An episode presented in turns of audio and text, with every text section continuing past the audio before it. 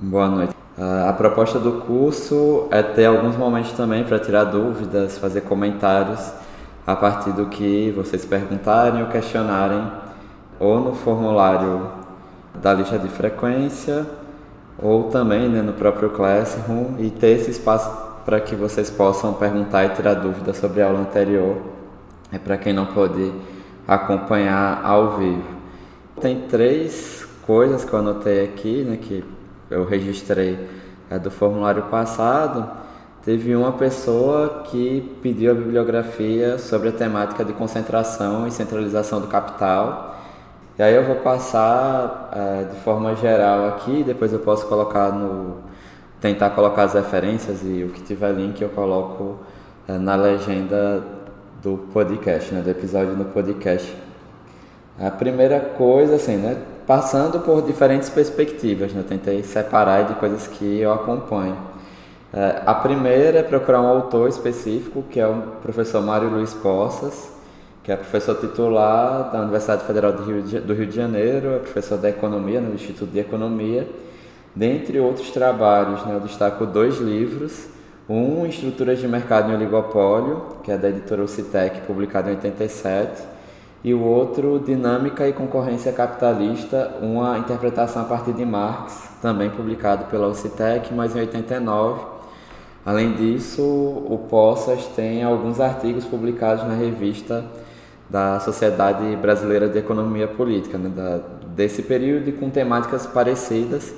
Tem um conjunto de outras publicações mas ele foi uh, o pesquisador, né, do ponto de vista da economia heterodoxa, que eu fui ler e tentar compreender uh, a partir da perspectiva marxista, enfim, com certa crítica aos marxistas também, que podem ser olhadas com maior cuidado, mas que ajuda a entender esse novo momento né, esse, do capitalismo, uh, agora no capitalismo contemporâneo, né, dos anos 70 para cá.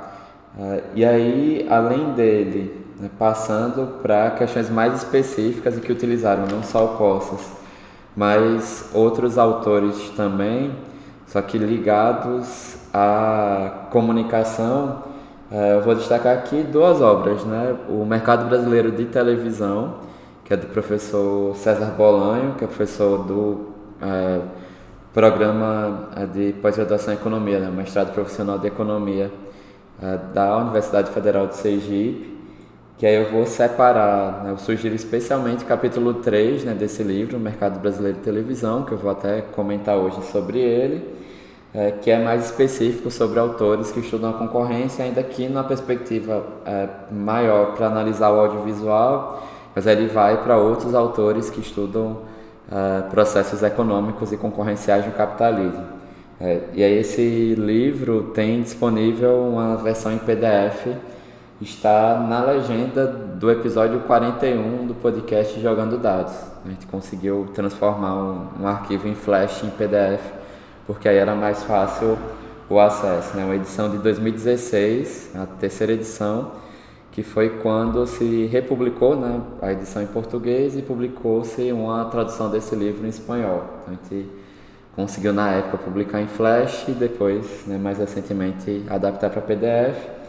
A terceira, também nessa linha né, de concorrência mais ligada ao audiovisual, mais com a discussão de autores né, ligados à concorrência na perspectiva heterodoxa, é a tese Capitalismo Contemporâneo, Mercado Brasileiro de Televisão por Assinatura Expansão Transnacional, do professor Valério Cruz Britos, tese de 2001, né, na, no programa de pós-graduação uh, da comunicação na Universidade Federal da Bahia, e aí eu indico o capítulo 2, que é mídia e concorrência, que da mesma forma que eu falei em relação ao livro do Bolanho, vai ter também uma série de discussões, inclusive envolvendo outros autores.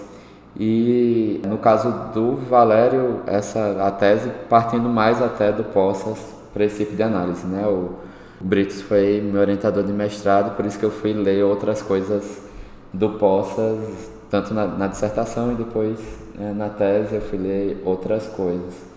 É, e aí esse livro está comentado, essa tese, perdão, está comentada e tem também o link para acessá-la no episódio 43 né, do podcast Jogando Dados, então é, é relativamente fácil de achar. Procura 43 no, no Jogando Dados, ou mesmo no Google, é, 43 Valério Britos é, jogando dados, que vai aparecer é, de certa forma até rápido.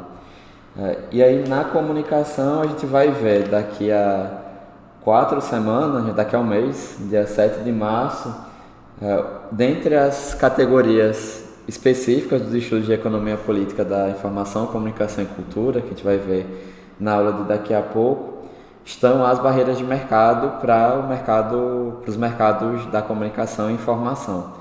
Então lá já tem na planilha é, da programação, né, com o cronograma das aulas, tem o link para um artigo que eu escrevi, um capítulo de livro, que é aplicando esses conceitos de barreiras de mercado dos estudos comunicacionais para o caso da medida provisória do mandante, né, de 2020. Então, o título é MP do mandante e a disputa pelos direitos de transmissão do futebol, barreiras político-institucionais em ação. Então, tem como ver mais praticado, é algo mais diretamente aplicado. A gente vai discutir a partir desse texto daqui a um mês. E aí, a última indicação, que não é da crítica da economia política, que não se propõe a ser marxista, mas é da economia industrial, que é uma área da economia que pode aparecer como disciplina é, à parte, no caso da graduação em economia. Algumas coisas podem aparecer também ali em Microeconomia 2, né, em Micro 2. É o livro Economia Industrial, Fundamentos Teóricos e Práticas no Brasil organizado por David Kupfer e Lia Hasenclever, publicado em 2002 pela editora Campus, provavelmente pode ter alguma edição mais recente. É, é um livro que inclusive tem aqui na, na unidade Santana do Ipanema da UFAL, eu já vi outros professores utilizando. Tem alguns capítulos, né, como característica de economia internacional, é, na perspectiva da economia ortodoxa e de Micro 2, que tem as fórmulas, tem os cálculos, enfim. Mas tem muita coisa interessante é, sobre regulação, capítulo sobre regulação, entre outros aspectos, que dá para usar também, e aí não analisar a concentração e centralização do capital numa perspectiva marxista, né? mas tentar entender como outra vertente da economia, muito mais hegemônica, trabalha com esses temas. Então vou tentar colocar essas referências todas na legenda também, porque eu achei melhor do que passar apenas para uma pessoa. A gente vai tratar um pouco mais disso também daqui a um mês na disciplina, uh, no curso. E aí teve uma segunda coisa, porque na aula passada eu comentei rapidamente sobre a extensão da mercantilização, dando como exemplo a ISAF nas Sociedades Anônimas de Futebol, projeto de lei sancionado no ano passado. E aí alguém pediu, perguntou, né, qual a minha perspectiva para as SAFs no Brasil, porque na aula isso foi debatido, mas sem muito enfoque. Aí gostaria de saber no que eu vejo, né, visando o endividamento dos clubes e a moda se tornar um clube empresa. E aí até tinha comentado que a gente vai ver, eh, vai ter um dos seminários que é o do Luciano Mota, né, que é, é alguém, é pesquisador da área de direito desportivo, gestão desportiva, que é autor do livro O Mito do Clube Empresa. A gente vai ver num dos seminários com ele, especificamente é, a lei das SAF. É, o Luciano participou de alguns episódios do podcast na bancada, então tem como antecipadamente ter uma ideia sobre isso. É, de forma geral, né, até por conta do posicionamento político que marca o curso, marca a disciplina, como a gente viu na aula passada, eu tenho problemas com processos de extensão de mercantilização, porque isso pode distanciar mais o aspecto da torcida, né, os aspectos culturais que ligam, que nos ligam ao futebol. Né? Acho que isso é um, um risco que está ali presente ainda que né, o, o público torcedor, este público-alvo, é o que também mobiliza todos os negócios envolvidos ao futebol. Né? Mas não dá para o futebol, ainda que a lei da SAF tem algumas garantias né, em relação a, a escudo, em relação a, a, questões mais tradicionais, mas enfim, a gente fica mais à mercê uh, dos grupos empresariais que tomam conta da gestão e aí foi a, é uma piada que eu normalmente faço, que há uma ideia muito forte do, do futebol, para mim, né? algo equivocado, que boa gestão só vai acontecer se o clube for empresa. Né? Que não é possível ser gerido enquanto uma sociedade civil sem fins lucrativos não pode ser gerida da maneira adequada. É, porém, a tem exemplos, alguns melhores, outros piores, sobre isso. Então, é, o próprio processo do Fortaleza Esporte Clube, né, aqui do Nordeste, é, em termos de dívida mais baixa, enfim, né, de reconfiguração de despesas a partir do tamanho da estrutura, é, uniforme próprio até semanas atrás, né, que eles assinaram um acordo é, com a Volt Sports, mas mantendo o, o modelo, né, a marca é, do clube também para outros produtos, enfim. É, e a gente também tem modelos de empresa que faliram antes, é, frisando que os clubes já poderiam ser clube empresa desde a Lei Pelé em 98, que dentre outros clubes, Bahia e Vitória, para ficar também exemplo de Nordeste, se tornaram clubes, formaram né, a, a, parte do futebol enquanto empresa e isso gerou problemas para os clubes que, enfim, problemas que ainda tem que lidar hoje, além de problemas de resultado em campo, né, de ambos terem disputado a Série C em meados dos anos 2000, é, as dívidas que ficaram, enfim, como os clubes, esse modelo clube-empresa, essas dívidas acabaram sobrando mais para o clube, para a associação retomar, digamos, o clube nesse cenário, enfim, acho que é bom sempre a gente aprender com os erros anteriores e também ver os processos em outros países. Então tem o livro é, Clube Empresa que foi organizado pelo Irlan Simões, é, que é pela editora Corna, se não me falha a memória, é isso. Clube Empresa, abordagens críticas globais das sociedades anônimas de futebol, que ele conseguiu é, juntar um, uma quantidade de torcedores, pesquisadores, uh, de diferentes lugares do mundo que, em que o Clube Empresa já é presente. Acho que tem destaque né, o caso da Espanha, que os clubes em determinado momento foram meio que obrigados a, a se tornarem empresas, e o caso do Chile, né, das associações uh, anônimas desportivas profissionais, né, Chile SADP, que aí eu indico o episódio 30 do Na Bancada agora, né, do outro podcast, que é com, creio eu, torcedores chilenos, isso foi tratado, né, e, e vendo também como isso deu resultado em campo. Lembrando que o, o Chile foi o modelo né, de, de, teste das políticas econômicas neoliberais no mundo ali na década de 70, é, além de outras questões que perduram no Chile a partir disso. Né? Uh, boa noite, Laura. Boa noite, Leandro.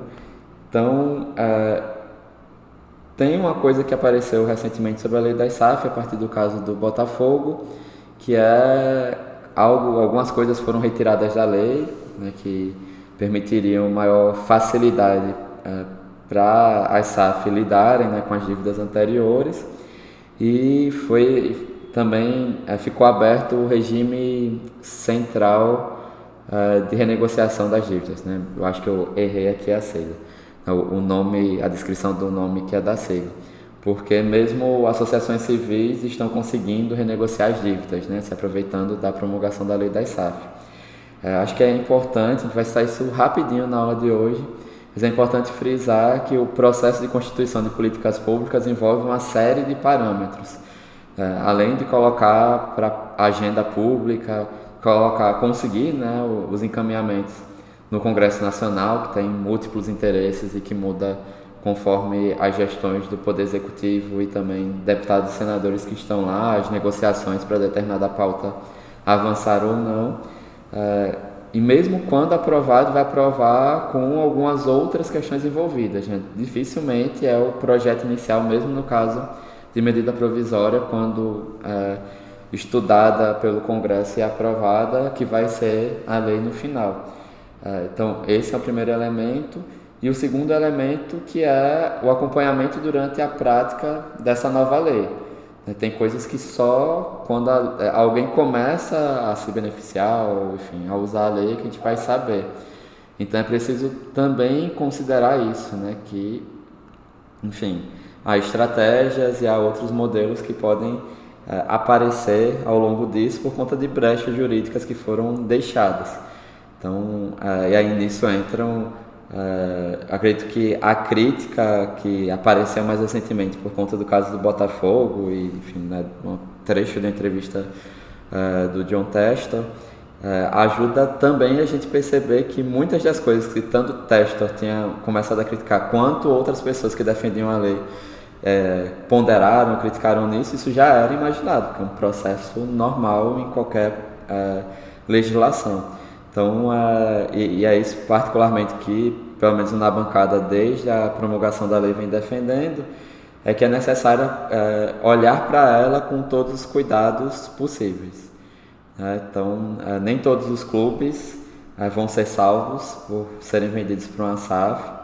Vai ter SAF que vai mudar de mão conforme o tempo, né? as ações vão mudar de mão.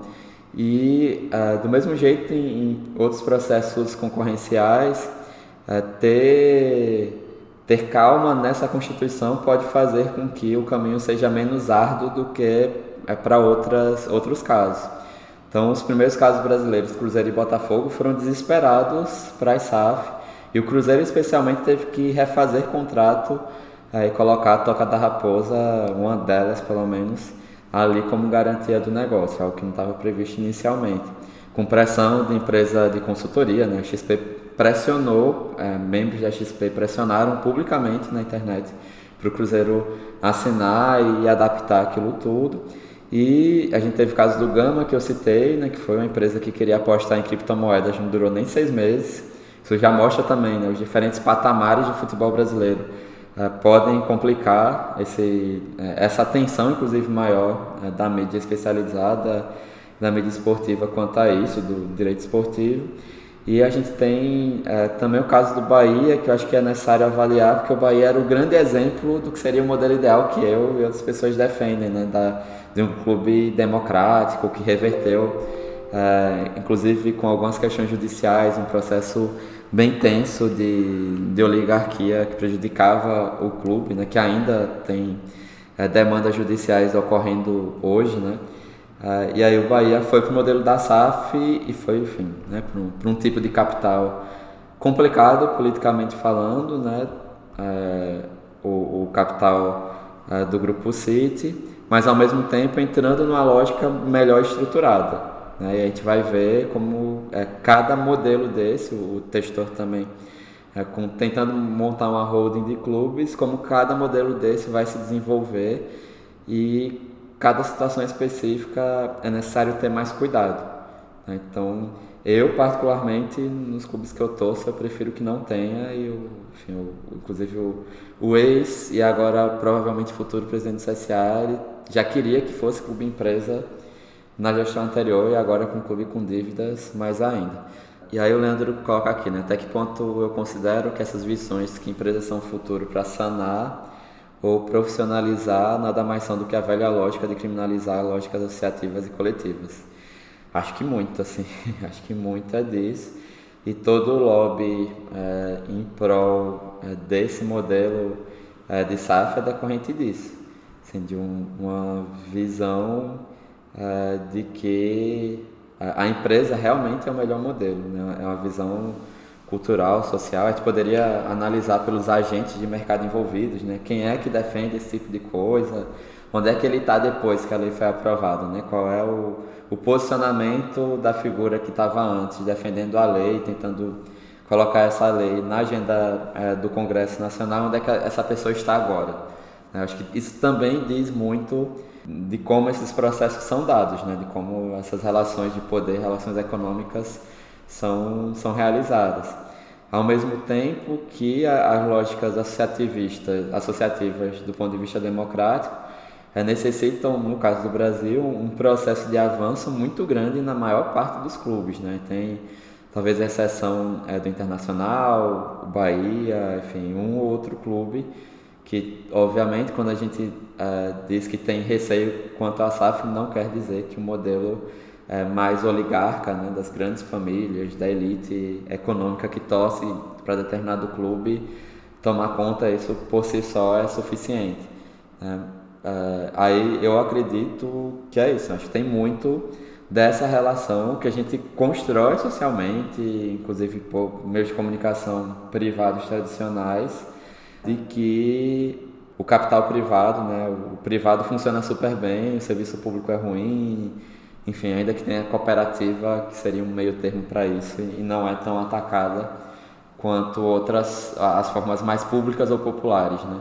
Então eu acredito que tem muito a ver com isso, mas aí eu volto a dizer, né? Parte, é, esta minha opinião parte muito é, da minha visão política e de como para mim seria o ideal para o futebol e aí aproveitar, antes até de colocar a transmissão ao vivo no YouTube, é, para sugerir um livro que eu li recentemente, né? não estou com ele aqui em Santana, que é da Roberta Pereira da Silva, foi a dissertação de mestrado dela, que é Campo de Terra, Campo da Vida, que ela estuda o Negritude FC, é um clube de várzea de São Paulo, é uma perspectiva crítica, dá para dizer até marxista, em que em alguns momentos ela vai trabalhar como o futebol de várzea mais próximo ao que seria um ideal de construção coletiva, mas que ao mesmo tempo tem uma série de problemas quanto às questões, especialmente de gênero, ainda como o futebol profissional tem. Né? Então, fica aí a sugestão, é da editora Dandara, foi publicado ano passado. Né? Depois eu posso passar também mais adequadamente. E aí, antes também de ir para lá, teve uma pessoa que colocou que tinha problemas para acompanhar pelos meios disponibilizados. Se alguém tiver alguma outra sugestão, enfim, estou também. Enfim, não foi uma crítica, eu sei disso, as dificuldades individuais frente a outras tarefas, mas quem tiver sugestão de plataforma, de como fazer eh, esse procedimento e gravar, pode fazer, pode colocar como sugestão também ali é, na frequência ou no Google Classroom, tá? Fique à vontade para isso. Alguém que está aqui teve alguma dúvida em relação ao conteúdo da aula, especialmente quem não conseguiu estar ao vivo pelo Jitsi na aula passada e que quer aproveitar esse momento? Eu tenho uma observação uh, a fazer sobre o conteúdo, mas uh, uma questão, uma observação que eu eu pensei, duas coisas que eu pensei uh, no conteúdo da aula em si e também uh, ouvindo tu falar agora, que é a primeira é coisa que tu falou agora de, enfim, ser uma questão tanto ideológica de quererem, uh, entre aspas, privatizar os clubes de vez, né, dá-los a eles donos. Isso tem uma questão ideológica de, de discurso, de conteúdo muito relevante. Mas outra questão sobre a, a questão econômica da coisa, uh, que é uma coisa que eu manjo menos, por isso é uma hipótese bem, assim, falta elementos uh, materiais, mas eu quero colocar aqui, que é, enfim, os trabalhos marxistas, eles têm, uh, em uma das partes dele, tratar sobre como no capitalismo tudo é tratado como mercadoria e possibilidade de mercados.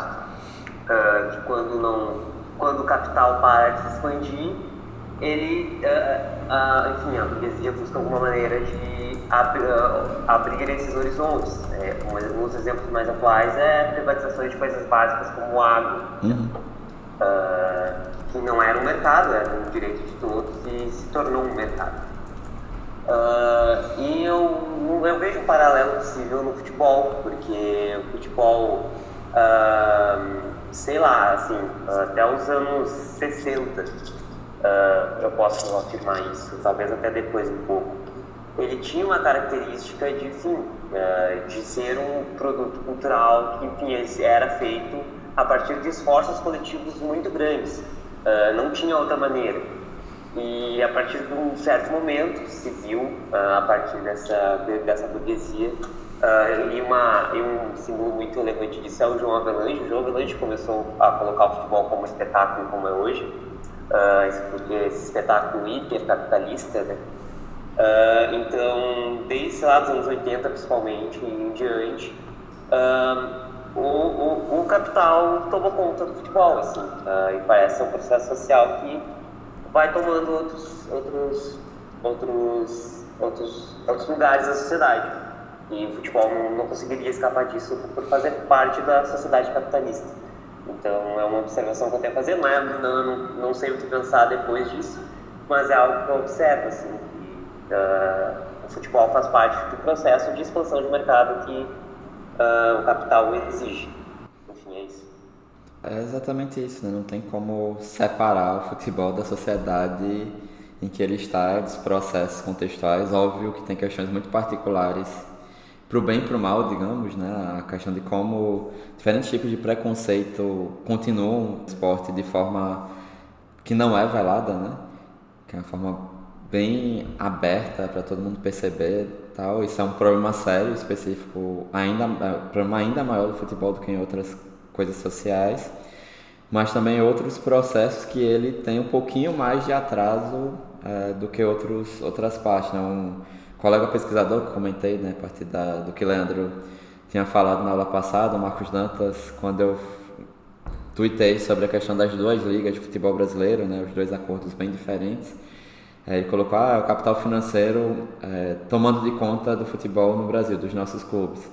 Mas é um processo que fora do Brasil já acontece, enfim, pelo menos desde que a Premier League é Premier League, né, desde a década de 90 e que é, está em outras áreas culturais, sociais e econômicas, enfim, é, há, há, muito tempo.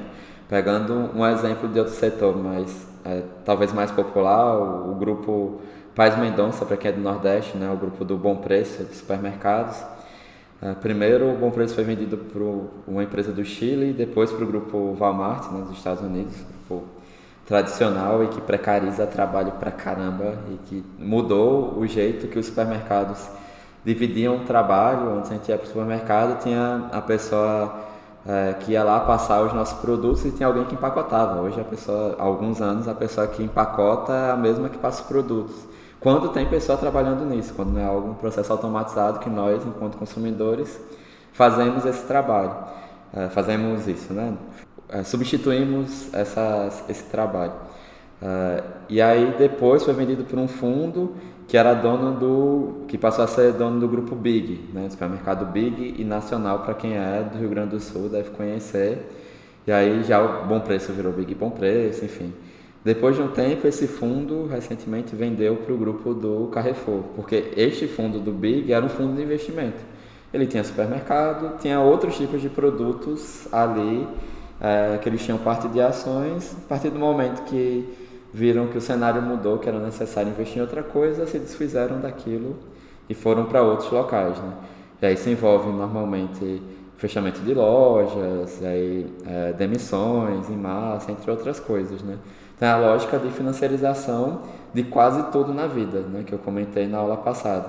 E aí o futebol não fica distante desse processo. Talvez ele tenha demorado, ou, esse processo demore a, estender seus tentáculos por todo mundo.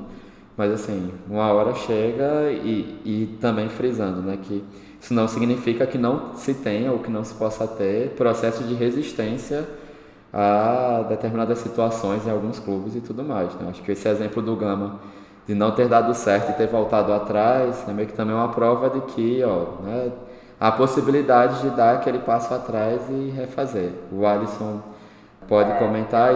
É, muito bem. É eu só queria comentar mais uma coisinha, porque tem a ver com o que eu pesquiso. Eu pesquisei no mestrado sobre a questão da, de torcidas organizadas é, antifascistas e justamente sobre resistências, né? Resistências do, uh, dentro do mundo do futebol. Uh, mas no avanço da pesquisa, depois que eu entreguei a dissertação, eu comecei a pensar sobre, enfim, a tua fala vai nesse sentido, e, mas eu quero apresentar uma questão que é como que as, essas resistências também são capitalizadas. Porque um exemplo claro disso é o futebol feminino. Né? O futebol feminino, a partir do momento que foi visto que era um mercado a se expandir, né? Uh, o, o, isso foi feito, está sendo feito cada vez mais, um processo gradual. Claro que eu não vou dizer que isso não deveria ser feito, no sentido de que sim, as mulheres merecem um espaço no esporte, uh, e sim, as atletas merecem ser muito bem remuneradas, melhor do que são hoje, ainda é, ainda é precário o futebol, o ao redor do mundo. Uh, mas onde eu quero chegar é que, enfim, também o espaço, a ocupação das mulheres nos estádios é algo crescente, mas há uma limitação, entendeu? Porque tem um espaço para a mulher, tem um espaço para, a, para minorias quaisquer, desde que ela consiga pagar aquilo. Uh, então é uma questão de ocupação seletiva, uh, vamos dizer assim. A partir do momento que eu consigo vender uh, essa, essa para essa minoria algum produto do meu clube, tudo bem. A partir do momento que eu consigo pegar esse grupo de mulheres, fazer um, um campeonato e capitalizar em cima dele, beleza. Mas como fica a grande maioria das pessoas que estão ao redor e não conseguem ter esse acesso e tal. E no futebol isso é muito mais complicado ainda de se falar, porque a gente fica uma, uma coisa assim, tipo, putz, tá, meu time tem uma política de ingressos, por exemplo, que exclui a grande maioria das pessoas. Mas o time tá ganhando, uh, tá ganhando. E a gente fica, putz, que bom que está ganhando, eu fico feliz que está ganhando, mas, e isso meio que encobre uh, as mazelas sociais causadas pelo futebol, porque se exclui um, uma, uma questão cultural que é, que é relevante, entendeu? Uh, e que, enfim, uh, é, existe uma visão de que o futebol é uma mercadoria, mas ele se tornou uma mercadoria a partir da lógica de expansão do capital que eu falei anteriormente. Então tem muita problemática aí a ser resolvida e enfim, eu estou nesse curso muito por isso, assim, para entender o que está rolando, porque eu fico com muitas perguntas e nenhuma resposta.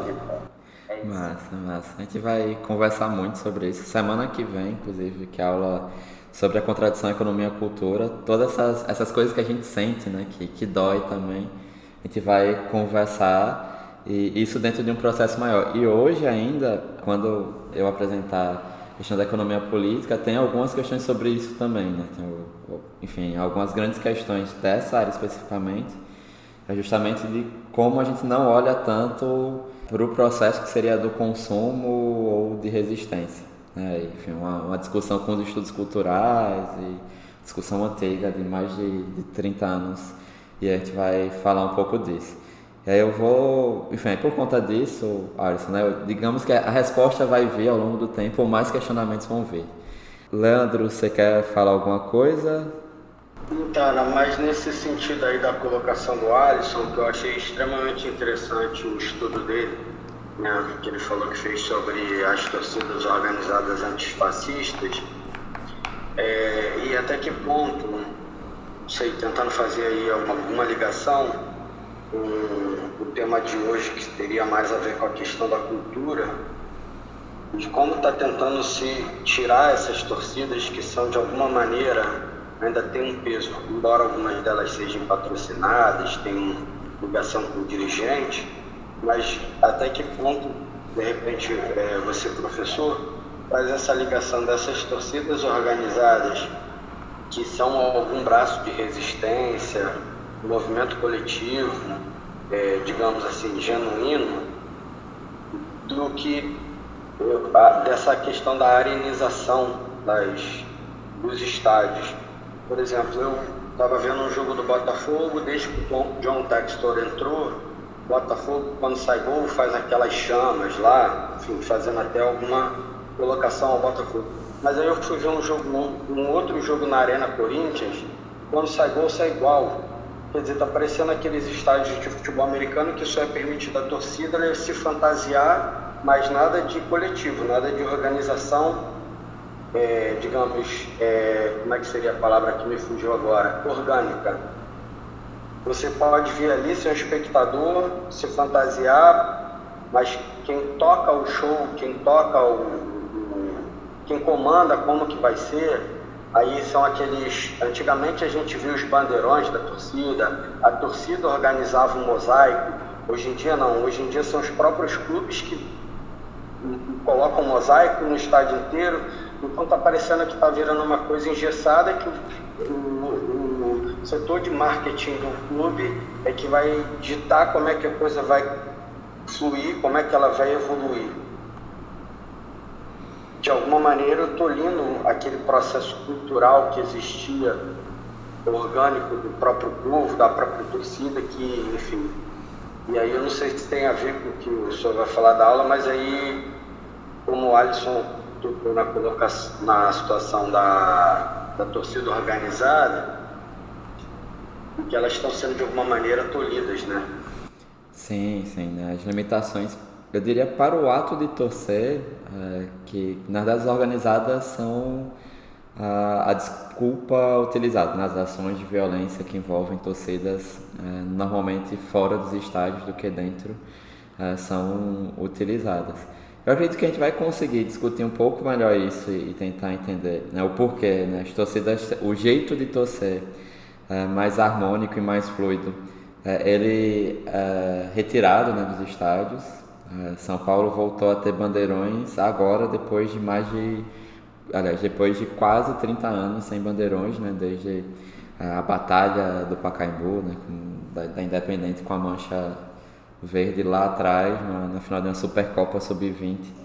Uh, voltou agora e sempre tem aquilo, né? Hoje São Paulo e, e Palmeiras assinando nota conjunta contra a torcida única, que era algo até impensável antes, porque é mais fácil ter torcida única, né?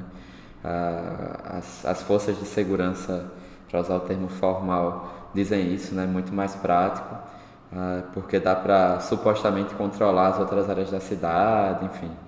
Né? Acho que a gente tem que discutir a limitação do torcer, que pode ser, por um lado, diretamente pelas vias uh, de recorte econômico, né? Foi o que o Alisson falou, de ter ingressos caríssimos e a gente e ter às vezes mais ser mais barato assistir pela televisão mesmo com esse pacote de streaming do que ir para estádio. Uh, acho que a experiência do Palmeiras e Santos no Morumbi, assim, é, para quem uh, gosta de pesquisar a torcida e esse, esses processos, é muito interessante ver os relatos, as discussões a partir disso. A discussão sobre distribuição de preço mesmo, né, que é, é, o, as vendas antecipadas aumentaram quanto um valor menor do que seria no Allianz Parque foi cobrado, por isso que teve uh, o maior público do Palmeiras desde 2000 né, porque foi no Morumbi. E, e a outra coisa é também afastar as formas mais fluidas de torcer, que é a forma que a direção do clube não pode controlar, que a polícia não pode controlar, que a televisão não pode controlar, sai tudo ali. Uh, e por outro lado, até escrevi um texto é, para o blog do Leme, deixa eu ver aqui se, se eu achar o link eu mando aqui para vocês também, é, que é a contradição, e por isso que semana que vem, creio, a gente vai tratar é, dessa questão de maneira mais apropriada, é, que durante a pandemia, que não podia ter torcedor, né, podia ter torcida no estádio, é, houve uma reprodução do ato de torcer, né, reprodução dos sons, reprodução das, can é, das cantorias, porque aí é que mora, enfim, o, capital, o capitalismo é contraditório em si, né? É, e aí é que entra a contradição economia cultura, que é algo que eles desejavam por tanto tempo quando eles tiveram, seja uma torcida, não ter torcida, então não precisava nem controlar, não precisava de polícia, precisava de policiamento só para dentro do jogo. Eles precisavam ter para formatar esse programa midiático, para continuar mantendo o interesse das pessoas que acompanham de casa, é necessário ter esse tipo de representação, né? ter esse tipo de, de atividade, esse tipo de ação. Acho que essa, para mim, isso é muito marcante do quanto isso é contraditório, né? quanto isso entra é, como uma das várias contradições da economia e cultura a partir do futebol. Né? Que para o negócio é necessário ter um ato de torcer que não seja tão controlado. E não é à toa que tudo que você falou, Leandro, né? do put fire, né? para ficar o, termo é, da holding, isso o torcedor comum fazia, mas não pode mais, é, dentre outras coisas. Né? Uma, tentativa, uma mimetização desses processos de, de torcida, né? do ato de torcer tradicionais, porque é necessário para o programa cultural, programa midiático, é, mas isso tem que ser controlado. Né? Não, não se deve abrir possibilidades para o que fuja a determinados roteiros. Isso é necessário até certo ponto. Arthur, você levantou a mão, pode falar.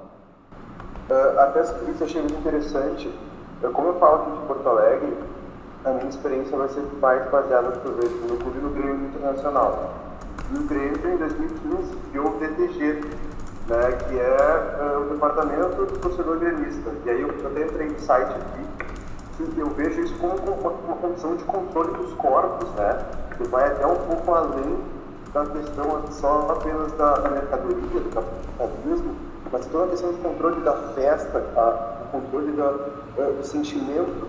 Eu separei um trecho que fala assim, ó, o DTG tem como principal uh, missão institucionalizar o relacionamento da entidade com os torcedores em geral, ficando responsável por questões relevantes que possam regulamentar, organizar e fomentar a festa do torcedor gremista dentro da arena e também em outros estádios onde o tricolor atuar, seguindo uma visão estratégica institucional. A iniciativa procura tornar o Grêmio uma referência no Brasil em gestão de torcida com bons exemplos de atitude e comportamento. Chega a ser cômico. Além de intermediar o diálogo com órgãos públicos atuantes como Brigada Militar e Ministério Público, cabe também ao departamento e a organização de caravanas para os jogos fora de Porto Alegre, trabalhando em conjunto com consulados locais, a criação de ações sociais contra qualquer tipo de preconceito, isso seria uma parte importante, e a captação e gerenciamento de suprimentos, instrumentos e faixas a serem armazenados na própria arena. Né? Tem uma questão até estranha que tem acontecido no Grêmio, que é quando a torcida é pública, hoje em dia, os instrumentos, o Grêmio alega que os instrumentos são do clube e não são da, da geral do Grêmio, no caso. Então, é, essas coisas já estão numa fusão tão grande, né? um processo já que já se perdeu muita coisa nesse sentido, que a instituição, o Grêmio, e muitas vezes a torcida organizada, com conselheiros eleitos dentro do próprio clube já já está acontecendo, ela já muitas vezes não sabe, não sabe separar. Né? E eu acho que é complicado que junto disso vem essa lógica mercadológica que exclui as pessoas. O estádio Grêmio também de uma vila, Porto Alegre, é um lugar pobre. É um lugar que tem pouco acesso. As pessoas que moram no bairro têm dificuldade de ir naquele estádio. E esse estádio ele é operado para ser um local exemplar, as pessoas têm que se respeitar, né? Mas geralmente as campanhas contra o racismo, que deveria ser uma, forte da questão, não só passar um vídeo durante o intervalo, isso fica no segundo plano, isso fica, ah não, ah, já bem, né? Nós já temos uma peixe, mas as campanhas são sempre algo do marketing, não algo realmente eficaz. Então, é, é, é meio confuso. Eu ouvi o Watson falando e eu fiquei também nessa, porque a gente fica nessa coisa, é controle dos corpos, é um liberalismo maluco que vai uh, deixando uh, meio selvagem, assim, vai tirando nossos direitos torcedor, mas ao mesmo tempo a gente tem uma agremiação, uma instituição com muitos sócios, e a torcida organizada também faz parte desse, desse caos né, perfeito, e não sei, espero que a gente consiga uh, debater bastante sobre essas relações. Obrigado. Boa leitura, né? É justamente isso, né? A perspectiva de, de controlar uh, tudo, né? Controlar esses processos. E aí, antes de, de passar para a é só comentar aqui que a Laura tinha colocado no chat aqui do JITS, que em Pernambuco, por exemplo, os instrumentos estavam proibidos pelo Estado nas torcidas até a semana passada.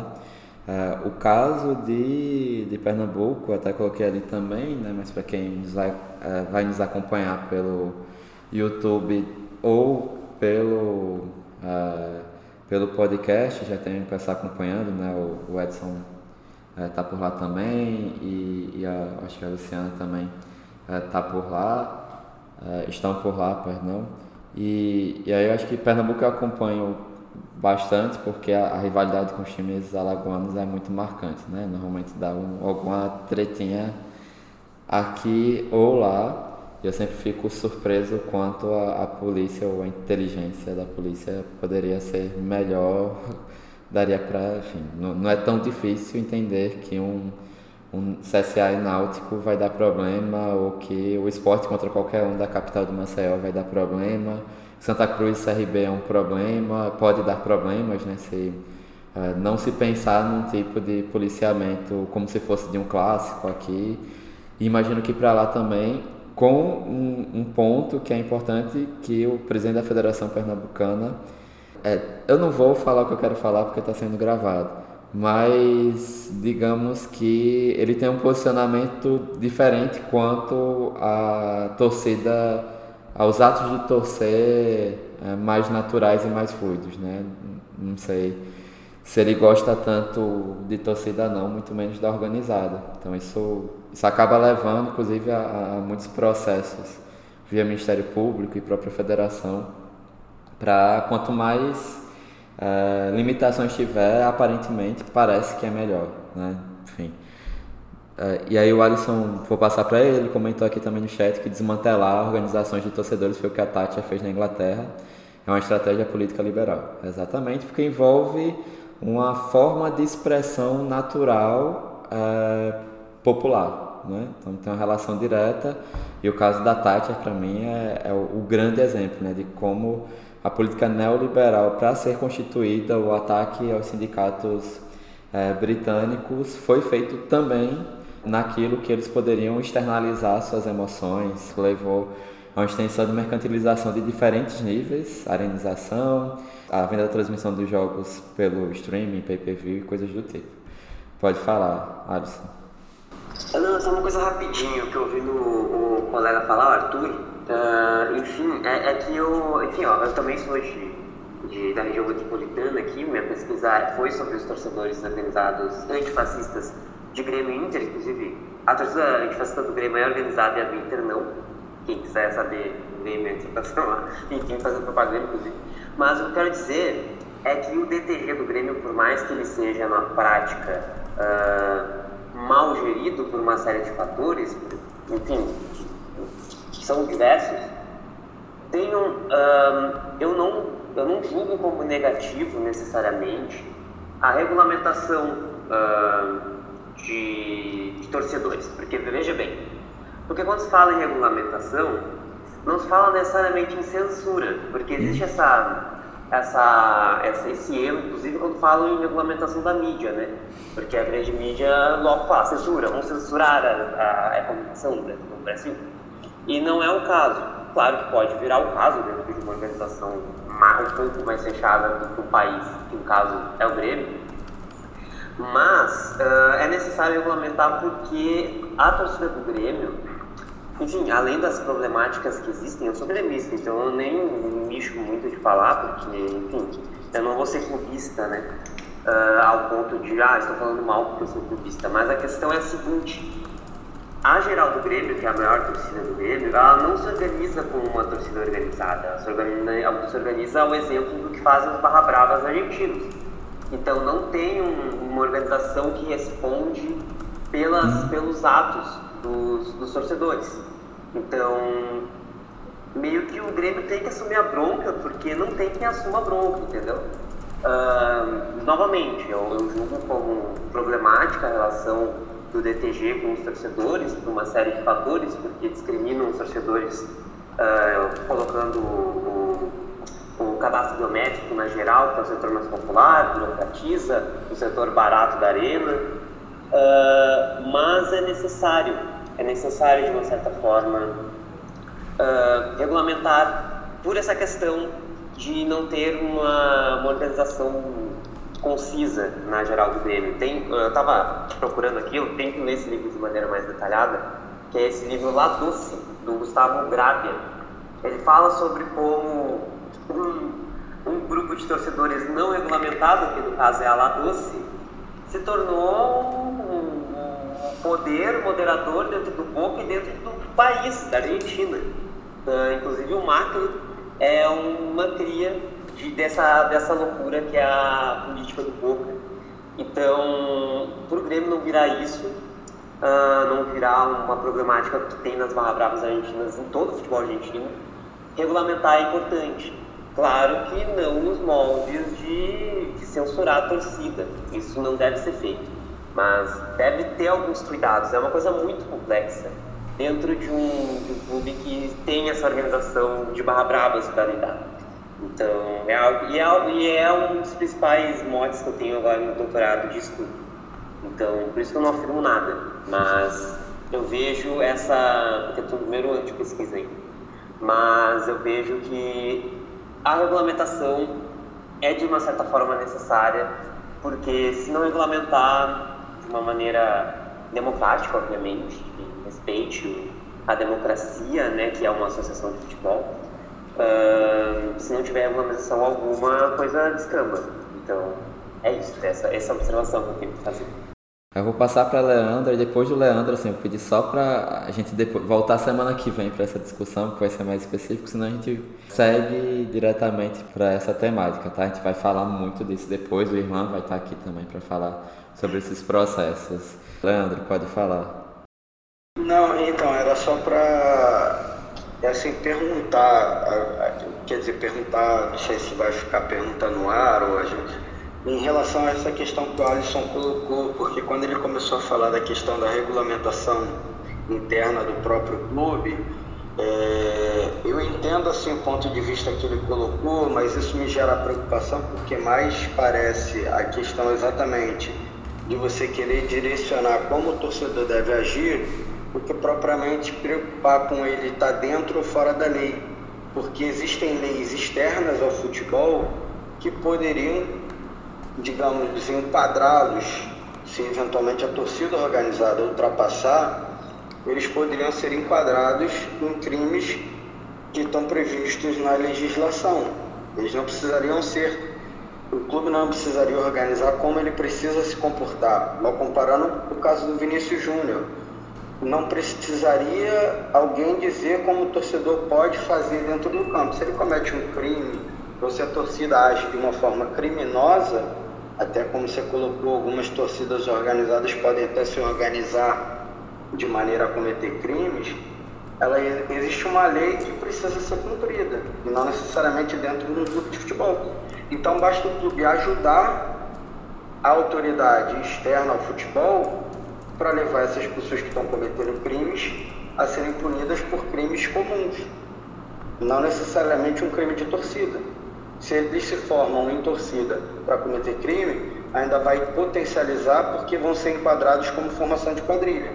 Mas se eles cometem crimes, eles têm que ser julgados por criminosos.